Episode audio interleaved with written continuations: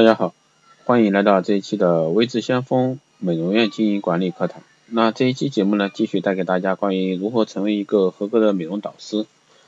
啊，今天带给大家是第四节课啊，第四节课时。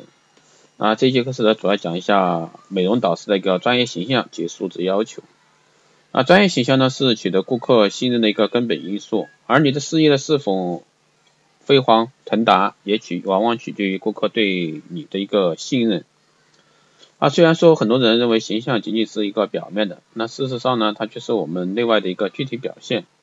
啊，美容导师如果说装扮得体，容易让顾客产生好感及兴趣，并容易为顾客所接受。当你培养出良好的一个专业形象时呢，你的内在感会变得美好。啊，你在顾客或者说其他人眼中也会变得有价值，更被人看重。啊，专业美容导师的一个素质要求呢与培养。既是专业啊，就是有一定要求的最基本底线。不论仪表、举止，或者说谈吐以及专业知识、技术、沟通技巧，啊，真才实学的专业技能，不但自我完善的敬业态度啊，都是一个专业美容导师所必须掌握的。那素质两个字呢，对我们来说应该不会感到陌生。那如果说就其含义，那皆在指心理啊、生理、品德、知识及智能各方面给人的一个整体感觉。那还有就是评价。啊，这种从里到外为出发点的一个观察方式呢，可以从四个方面来探讨。比如说外在素质、内在素质、知识素质以及技术素质。那下面我们就分别来说一下啊。外在素质呢，可以单凭外表直觉的感觉看出，那其包括的范围呢，为一个美容师的容貌、形体、风度、气质、言谈举止等方面。美容导师呢，外在美的功能，那有助于美容工作顺利进行，并减少错误的发生，进而提高美容服务品质。那外在素质呢，不是指每一个从事美容工作必须是天生丽质的美人，至少它包括三个主要方面的美。自然素质啊，即先天的一个天赋啊，也是美容导师本人与生俱来的一个容貌和形体上的特点。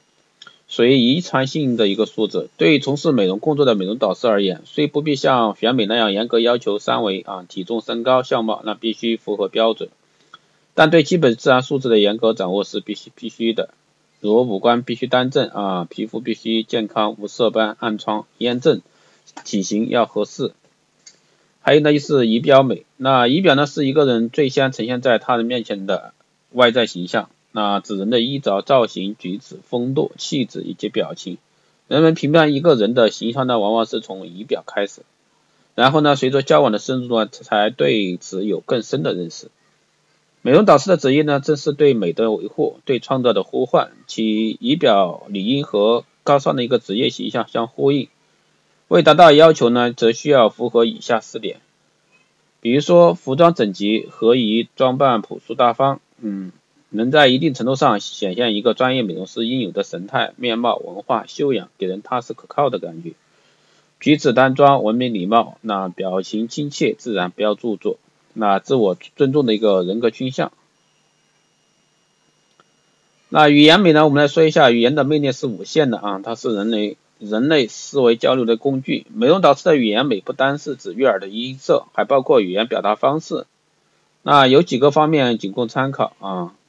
第一个是准确，要以认真为基础，表现概念要明确，语言措辞要恰恰当，那推理要合乎逻辑，简洁，谈话要言之以要言之有意，并说话有技，言之有理啊，说话有艺术技巧，感情丰富，那谈话中呢应带有丰富的感情语气，对听者来说呢会有一种尊重温馨的感觉。幽默呢是语言的艺术啊，可以会让人会心一笑。缓和情绪，产生共鸣，进而呢调节精神。幽默的谈话方式呢，最能博取人的一个喜悦以及亲近。语言的表达是很重要的，一句话的表达可以悦人，也可以令人不悦啊。还有文雅的词句用词，除了简洁以外，那重视语言的修饰啊，会让人觉得有涵养、有生动。这是关于一个语言美。那我们来说一下第二大块是内在素质的培养。内在美呢，最主根的表现在一个高度负责的行为以及认真踏实的工作态度上，敬业、合群以及精益求精的精神，不骄傲，亲切待人处事，谨守分寸啊，恭敬有礼。那这些呢，都是内在素质散发出来无形吸引力。换言之呢，这是一种高尚的情操以及品德。那事实上，美容是一种技术和理论高度结合的事业，除了可以带人带给人容貌与丑的一个改变之外，更会改变顾客精神层面的欢愉和喜闷啊。甚至呢，处理不当呢，会意味着毁容。啊，内在素质呢，我是慢慢让客人体察出来，一旦被肯定之后呢，顾客会主动投以信心、信任及信赖，这是最主要的。当一个美容导师能广被客人以贴以三性标志时，那边是副业成功最好的一个垫脚石。没有任何广告的效力可以超过顾客的一个口碑，所以说一定是让顾客主动吸纳你。啊，第三个方面是知识素质要求。不二生啊，对美容发展模式的快速变化以及新观念的建立，那美容导师呢应认真审视自己的知识结构及信息收集能否赶上时代步伐，及时充分啊充实的一个完善自身的知识体系啊，特别是现在啊科技美容的时代，那知识的变化更新是非常快的，所以说大家要跟上潮流的时尚啊，时尚潮流。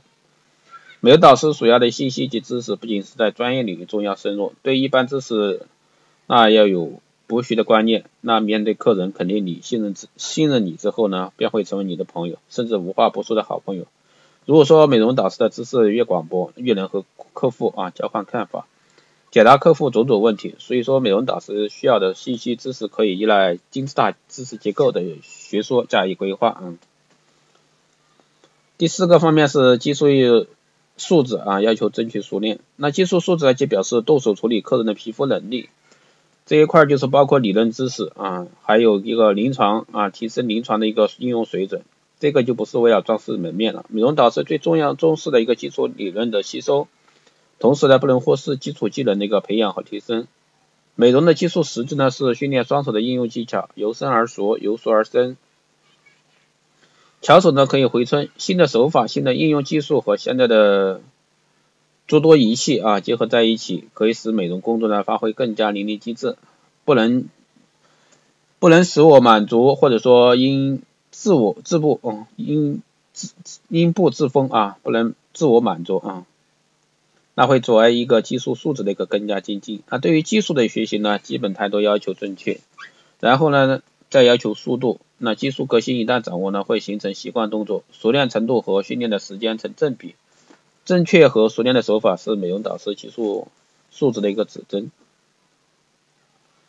还有最后一个呢，就我们说一下特殊素质。那现今的美容院的服务项目呢，除了护肤之外，还有像纹眉啊、半永久造型设计啊、彩妆设计啊，因此包括还有一些医美项目啊。因此在素质培养中，除了技术革新的素质外，还要加强。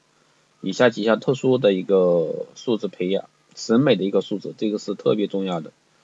要有美的一个整体观，综合判断顾客的脸型及五官，以美学的角度来修饰缺点以及展现优点。比如说纹眉，客人应该辅以何种眉形才能衬托美的感觉。啊，这些审美的素质呢，除了先天的天赋之外呢，平时多加观察以及吸收旁人的经验啊，专家解说是可以强化这方面素质的。彩妆的造型及配色就是用除了潮流掌握之外，那也要配合客人身份场合呢，需要做不同变化，这些都有有赖于综合审美能力。最后一点呢，就是素描的素质，这在纹眉造型上较重要啊。素描那，美容导师的审美观和客人的审美观可能差异，良好的素描能力呢，可以预先简单的用图标描绘啊，让客人一目了然，很容易能产生一致的共鸣或者说取向决定。也可以减少事后客人感觉不满意的情况发生。那简单的脸部素描呢？身体素描是用心练习，通过素描专家的指导啊而养成的素质。其实，其次呢，不要小看美容导师这个行业，啊，能否成为一个出色的、受人肯定的美容导师呢？必须要有内外修炼的功夫以及素养。